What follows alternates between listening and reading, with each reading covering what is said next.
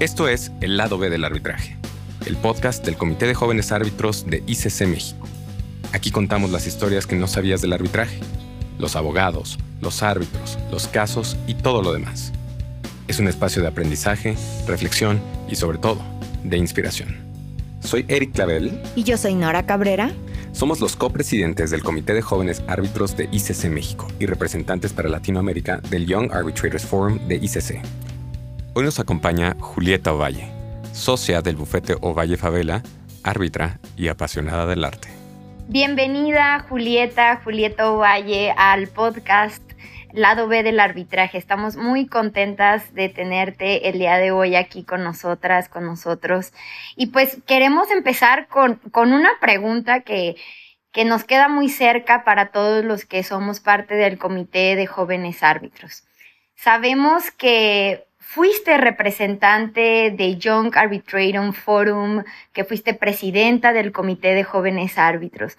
Y nos encantaría preguntarte qué significó para ti esa experiencia, en qué te ayudó para tu vida profesional dedicarle pues esfuerzo y tiempo a estos puestos y a la divulgación del arbitraje en general. ¿Es algo que recomiendas? ¿Cuál fue tu, tu experiencia? Bien, pues antes que nada quiero agradecerles, Nora, Eric, por esta invitación. Es un honor y un gusto estar aquí y platicar un poquito de, mi experiencia. Y precisamente, ahora que ustedes son representantes, ustedes ya lo están experimentando, para mí fue una oportunidad que definitivamente cambió el destino de mi carrera en arbitraje. Fue desde el punto de vista académico, profesional, y, personal una experiencia maravillosa que por supuesto que yo recomiendo a cualquiera que pretenda una carrera en arbitraje. No solamente participar en los grupos, ir a las sesiones y participar activamente, y a lo mejor conseguir la oportunidad de tener una primera conferencia, una primera plática moderando, y, sino después también siendo representante, ¿no? Buscar este, este cargo que realmente trae muchísimas satisfacciones, ¿no? A mí les decía que no solamente desde el punto de vista profesional y, y, personal me ayudó, sino también académico. A mí me ayudó para aprender mucho, porque para cada conferencia que organizábamos, yo buscaba el tema y, y yo estaba sola en esa época. Entonces yo me tenía que poner a investigar y trataba de estudiar sobre el tema que se iba a presentar, cada vez ayudar a los expositores con las preguntas, con la preparación. Entonces yo aproveché para, para aprender. También el llamado turismo arbitral, que es una maravilla, que uno aprende y conoce, ¿no? Entonces, además de aprender, conocí muchos lugares. Yo conocía muy poquito de Sudamérica y empecé a conocer y a enamorarme de la región. Acabé enamorada de Sudamérica viajé también a Europa, viajé a, Estados Unidos y la gente que uno conoce, ¿no? Ponerse en contacto con colegas de diferentes jurisdicciones y, todos con este amor por el arbitraje y convivir, realmente fue una experiencia también muy, muy enriquecedora. También tuve la oportunidad de organizar eventos que solamente en mis sueños más locos pensé que eran posibles entre, entre y, ahí tengo que, tengo que reconocer a, Guillermo Aldana, que, que, cumplió esos sueños. Estábamos un día platicando, él quería desarrollar eventos en el Bajío y, platicando de temas y de, y de, sedes. Yo le dije, oye, ¿y qué tal si hacemos el evento en el Teatro de la República? Y me dijo, mm, pues quizás sí se puede. Y que se hace en el Teatro de la República con 300 participantes, en, en ese recinto hermoso. Fueron muchísimos expositores, fue la ministra Luna Ramos, fue, fue precioso. Y luego hubo un evento en un patio de, de un convento que ahorita se me va el nombre, pero bueno, parecía como una, una boda, ¿no? Lleno de flores. Y bueno, para, para ver me hicieron cantar, entonces fue, fue, fue muy bonito. Oye, qué maravilla, Julieta. Nos dejaste la vara muy alta, Nora y a mí. No, no. No, yo estoy seguro. Ustedes tienen este podcast, que también es algo nuevo. Y a mí no siquiera se me hubiera ocurrido. Además de ese evento, hicimos al año siguiente, pues ya con la experiencia del Teatro de la República, le dije a, Guillermo, oye, ¿y si hacemos uno en el Teatro Juárez, en Guanajuato? Pues que consiga el Teatro Juárez también. Hombre. imagínense, en el lugar donde se hace el Cervantino, en ese teatro precioso, otra vez se repite, otra vez cientos de participantes, un evento en el casino del, del arriba del teatro. De veras, son, son eventos que solamente en mis sueños más locos pensé que pudieran hacerse, ¿no? Y otra también una locura que, que me tocó vivir fue en el Global Event que se hace de ICC JAF en Londres. Se hizo un Arbitrations Got Talent. Entonces eran dos partes del concurso. Una parte de presentar un submission de un tema controvertido en arbitraje y después una parte de talento, ¿no? Y yo me preparé durante meses para, la, para mi submission. Todo resultó ser de juego y, la parte de, talento, pues canté también ahí en, Queen Mary, en Londres. Y esas cosas surrealistas, ¿no? Tengo la fotografía yo cantando ahí. Es, ¿Qué es esto, no? No, hombre, qué pero, pero, pero, fue, fue muy bonito, muy bonito. Así que, pues, ¿qué les puedo decir? Es una experiencia que, que te cambia la vida. Aprovechenla mucho y, por supuesto que quien quiera una carrera en arbitraje debe buscarlo. Si no ser presidente o, o representante YAF, sí participar. También desde, desde ese punto de vista uno crece mucho. qué buena experiencia, Julieta. Eh, Nora ahorita está en Guadalajara, entonces creo que hay que aprovechar la estancia, Nora, ya sea, ya sé que es cortita, pero vete corriendo al degollado, a ver si nos lo presta para nuestro siguiente evento. Para el siguiente evento en el degollado se anticipa a idea de Julieta Ovalle en este capítulo del podcast. Sí, pues para ponernos a la, para ponernos a la altura. No, yo le decía a este Guillermo, qué bueno que se me acabó el cargo, porque yo quería Bellas Artes el año próximo. tirando a las estrellas. Oye, Julieta, y después este, de, esta experiencia, bueno, mejor dicho, a la par de esta experiencia que tuviste como representante eh, de los jóvenes en ICC, pues tienes tu despacho, un despacho que tiene un legado importantísimo. Eh, y tú ahora estás al frente de este despacho, digo, desde hace ya varios años estás al frente de este despacho. Y ¿Qué, ha significado para ti tener este despacho? ¿Cuáles han sido los retos que has tenido en este despacho y cuáles son las mayores satisfacciones que te ha dejado tener tu propio despacho? Claro, pues mi mayor reto ha sido saber qué hacer, porque el despacho estaba ahí desde antes que incluso que yo empezara la carrera. Mi papá inició el despacho en 93, yo entré a la universidad en ese año yo nunca lo vi como algo en lo que yo me fuera a quedar, ¿no? Yo, yo ayudaba a mi papá con el despacho, yo iba al despacho para aprender, a pasantear, y de pronto ahí quedé, que ya van a ser 30 años de, despacho y ahí sigo. Pero cuando yo decidí estar en arbitraje después de hacer mi maestría en la Sorbona de 2002 a 2003, estuve en la Corte Internacional de Arbitraje y pensando que iba a ser a mi regreso, yo dije, pues yo tengo que ejercer en arbitraje. Mi papá sí ha llevado uno que otro arbitraje, pero no es la especialidad del despacho. Entonces es momento de salir y buscar trabajo fuera. Entonces regreso y mando currículums y me llaman del primer despacho grande que lleva arbitraje y me entrevistan varios socios y yo me sentía con un pie adentro, ¿no? Yo casi ya tenía mi traje para ir a, mi, a mi cóctel de recepción, ¿no? Estabas lista para ya la audiencia el primer día. Para la audiencia, sí, dije, no, seguro, seguro entro. Se van a pelear por mí, acabo de regresar de la Sorbona y fui intern en ICC y me sentía yo, y me batean. Y fue un golpe a mi ego enorme, enorme. Yo decía, no, no sirvió de nada todo mi esfuerzo. Y, de pronto las cosas se pusieron claras. Dije, ¿por qué tengo que ir fuera? si yo tengo un despacho y yo puedo hacer un esfuerzo desde aquí para yo tener arbitraje y convertirme en una socia de verdad, porque pues sí, yo soy socia aquí porque mi papá me hizo socia, pero yo no quiero ser socia de papel, yo quiero ser una socia en serio que traiga clientes, que traiga asuntos.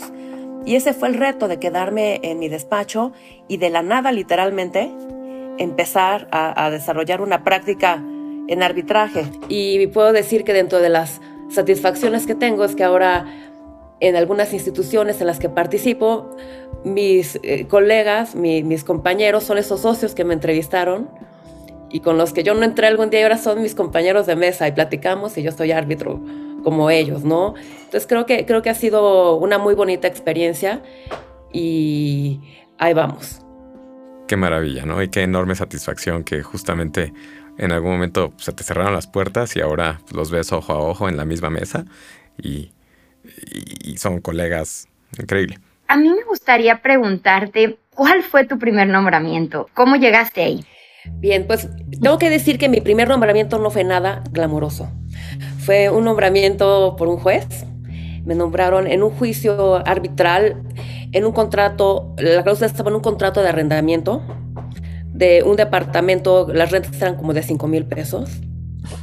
Y la cláusula era horrible. La cláusula era un mini código de procedimientos civiles. Era una cláusula de tres hojas. Yo tenía que tener secretario que diera fe de mis actuaciones, imagínense. Dios. Sí, Dios. Mi salario, mis salarios, mis honorarios eran de 30 días de salario mínimo y de, el del secretario eran de 15 cero glamour. Había que ir a notificar este, ahí cerca del aeropuerto, una zona que yo decía, híjole, a ver si salimos vivos. Y se hizo el arbitraje, se, inició, tuvimos audiencia y se logró un acuerdo. Entonces creo que ahí aprendí otra de las lecciones en arbitraje, ¿no? Así como, como el primer rechazo que tuve, el primero y el último, porque ya no lo intenté más, fue un golpe a mi ego. Aquí todos esperan, ¿no? Empezar con algo un poco más glamuroso, ¿no? Y hay que aceptarlo.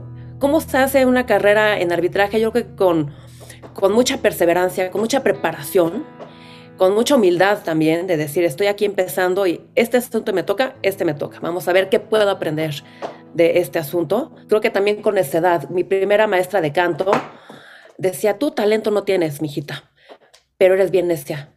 Te lo reconozco. Bravo.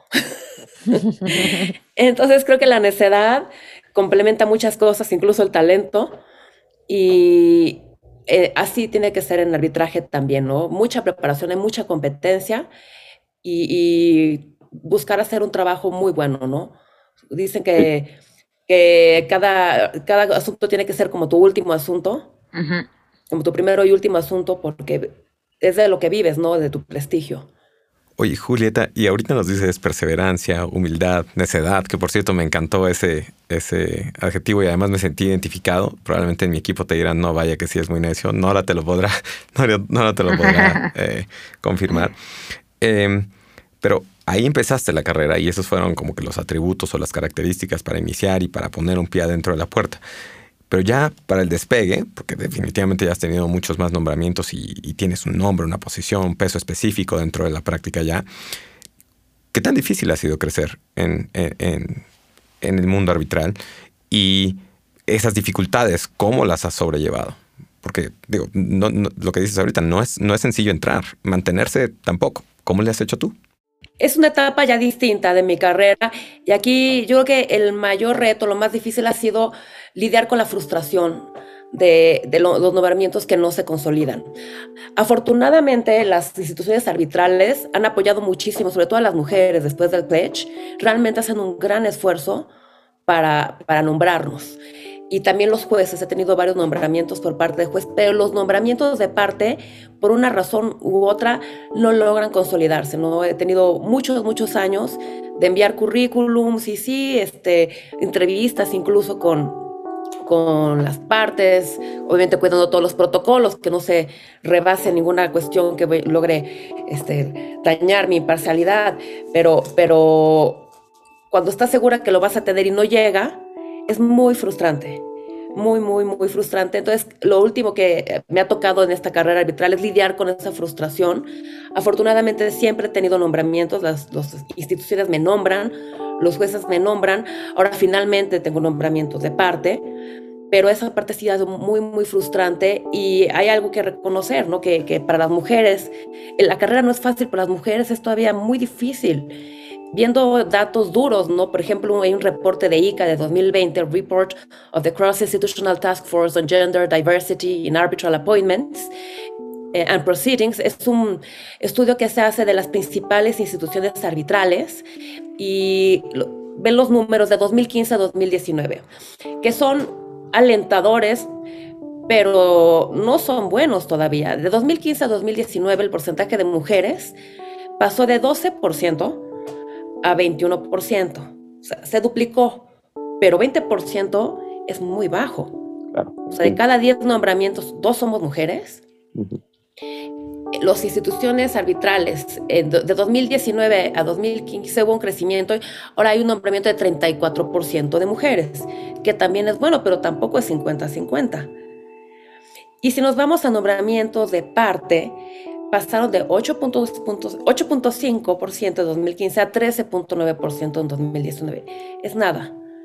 Entonces todavía las partes son muy reticentes a nombrar árbitros mujeres. Y eso sí es un problema porque ¿cómo haces que las empresas, los usuarios del arbitraje nombren mujeres? Las instituciones pueden hacer el esfuerzo, los jueces también, pero ¿cómo haces que los clientes finales lo hagan? No, los, usuarios del arbitraje. Entonces ahí tenemos todavía un área de oportunidad y sí es muy frustrante. Para mí ha sido muy frustrante lidiar con eso. Afortunadamente, creo que el dios del arbitraje, mi destino arbitral, no me ha dejado sola siempre ha habido algo que me aliente a seguir con, con, esta carrera. Ahora, en enero de este año salieron dos tesis de un arbitraje que tuve muy, muy difícil. Costó mucho trabajo y eso fue como un, este, me, me, dijo el Dios del arbitraje, tranquila. Aquí, aquí está todavía tu, tu destino y así ha habido. No siempre he tenido nombramientos, afortunadamente, pero creo que sí todavía hay un área de, de oportunidad, ¿no? que, hacer para que las empresas nombren árbitros, que confíen en nosotras, que nuestros propios colegas también confíen. Sí, la, resiliencia, ¿no? Creo que, que una característica bien importante de alguien que quiere construir una carrera en un lugar desierto o, o más complicado, como es el caso de las mujeres en arbitraje, que tengamos que reconocer que sí es más difícil para las mujeres construir una carrera, pues hay que ser muy resilientes, ¿no? Esa es como la, creo que la conclusión con la que me quedo de lo que platicas de lo que ha sido tu, tu historia en el arbitraje, Julieta. A mí me gustaría preguntarte algo que tiene un poco más que ver con algo personal, ¿no? Y que muchas personas que, que estamos aquí en, en, el mundo del arbitraje, pues sabemos de ti, que es tu amor por el arte, por la música, por el ballet. Y a mí me gustaría mucho saber, ¿tú cómo asocias esta parte que se ve que te apasiona, que es el derecho, el mundo del arbitraje, con esa otra parte que también te apasiona, que es el arte, el, eh, la música, el ballet? ¿Cómo lo asocias?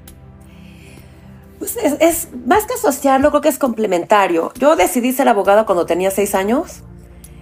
Está, estábamos en la Sorbona, en París, y dije, mi papá, yo voy a estudiar aquí, desde, desde los seis años. Y realmente mi elección fue pues porque mi papá era abogado, ¿no? Yo ni siquiera sabía qué iba a hacer cuando, creo que ni siquiera sabía cuando entré a la carrera. Pero, pero así fue mi elección. Y mi gusto por el arte también desde, desde que soy muy chica lo tengo. Y creo que más que asociarlo se complementan. ¿No? Complemento mi vida con, el arte. Me gusta mucho lo que hago, me gusta mucho ser abogada, me gusta mucho el arbitraje, pero no entendería mi vida, no, no disfrutaría de mi vida como lo hago si no tuviera el arte. Se complementan y hacen que mi vida sea muy plena, yo creo. Para quienes nos escuchan y no, y no han tenido el gusto de verte, eh, sé que cantas ópera y cantas de maravilla, tocas el piano y lo tocas de maravilla. ¿Alguna otra, algo más? Bailas ballet, ¿no?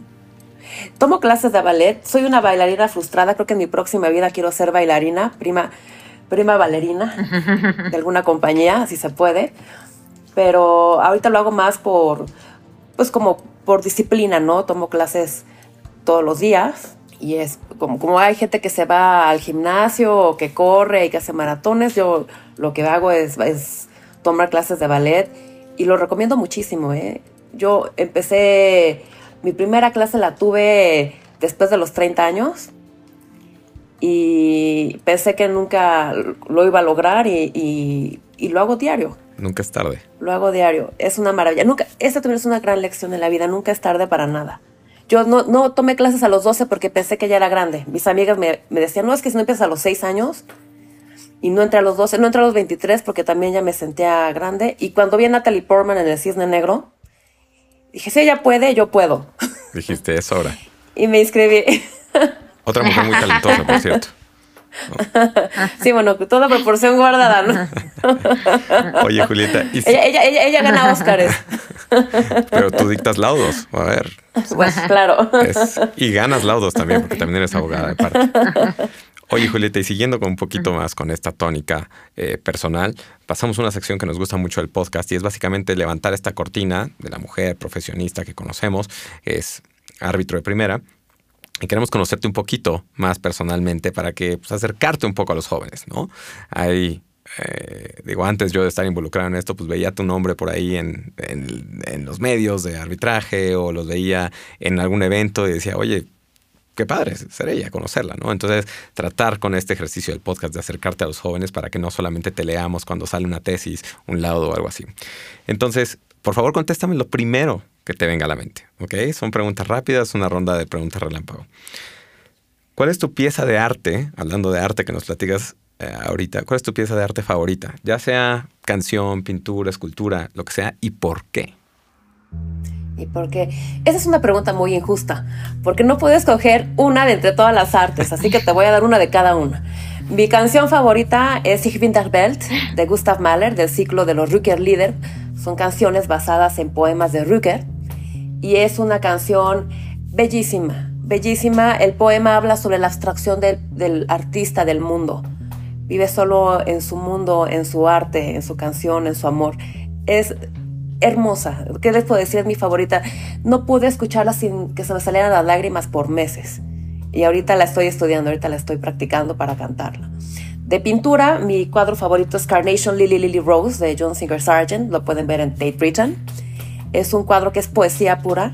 Son dos niñas encendiendo unos, este, unas lámparas japonesas en un jardín con lilies y rosas y, claveles y las luces son, es poesía pura, escuchas música cuando ves ese cuadro. Y eh, mi escultura favorita es eh, Psique reanimada por el beso del amor de Antonio Canova, que es ese mito griego de Psique que representa el alma que vuelve a la vida con el beso del amor. Es bellísima, esa la pueden ver en el Louvre. Es, una, es, poesía también. Vamos a ver si eh, en este turismo arbitral nos toca ir a conocerlas. Cada una. Vayan, tienen que ir. Les puedo decir en qué parte del museo está cada una. Julieta, dijiste que a los 30 empezaste a bailar ballet.